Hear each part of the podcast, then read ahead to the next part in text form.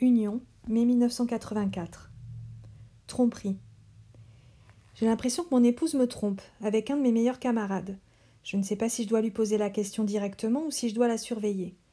Je suis souvent en déplacement et depuis mon dernier retour, ma femme refuse souvent de faire l'amour. Elle dit qu'elle n'en a pas envie. Moi, je pense qu'elle est contentée par quelqu'un d'autre. Depuis quinze jours, nous n'avons fait l'amour qu'une fois, alors qu'auparavant, nous faisions l'amour trois fois par semaine. Ce qui me semble drôle, c'est que quand mon camarade vient à la maison, elle lui parle, lui sert des verres, alors qu'autrefois elle ne le faisait pas. En plus, il se regarde dans les yeux. Et j'ai vu aussi que ma femme lui faisait du pied sous la table. Autre chose. Un jour, nous n'avions pas eu de rapport, ma femme a changé les draps. Et quand je suis rentrée le soir, il y avait des traces de sperme sur les draps. Que dois-je faire? X. Ce qu'il faut, c'est une poupée gonflable. Vous l'emmènerez dans vos déplacements, elle fera le voyage de retour avec vous, et à tout moment, en toutes circonstances, ces différents orifices seront ouverts à vos moindres désirs. Je me trompe? Vous préférez une femme de chair et de sang? Très bien. Alors laissez tomber vos tentatives de Sherlock Holmes.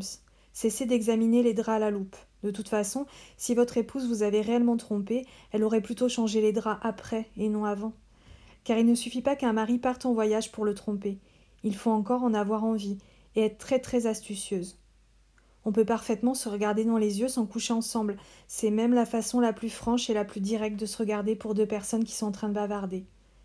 Et on peut aussi se faire du pied, sous la table, sans le faire exprès, ou tout simplement pour plaisanter, par complicité de bons camarades. Seulement même ça, la camaraderie, vous ne la supportez pas.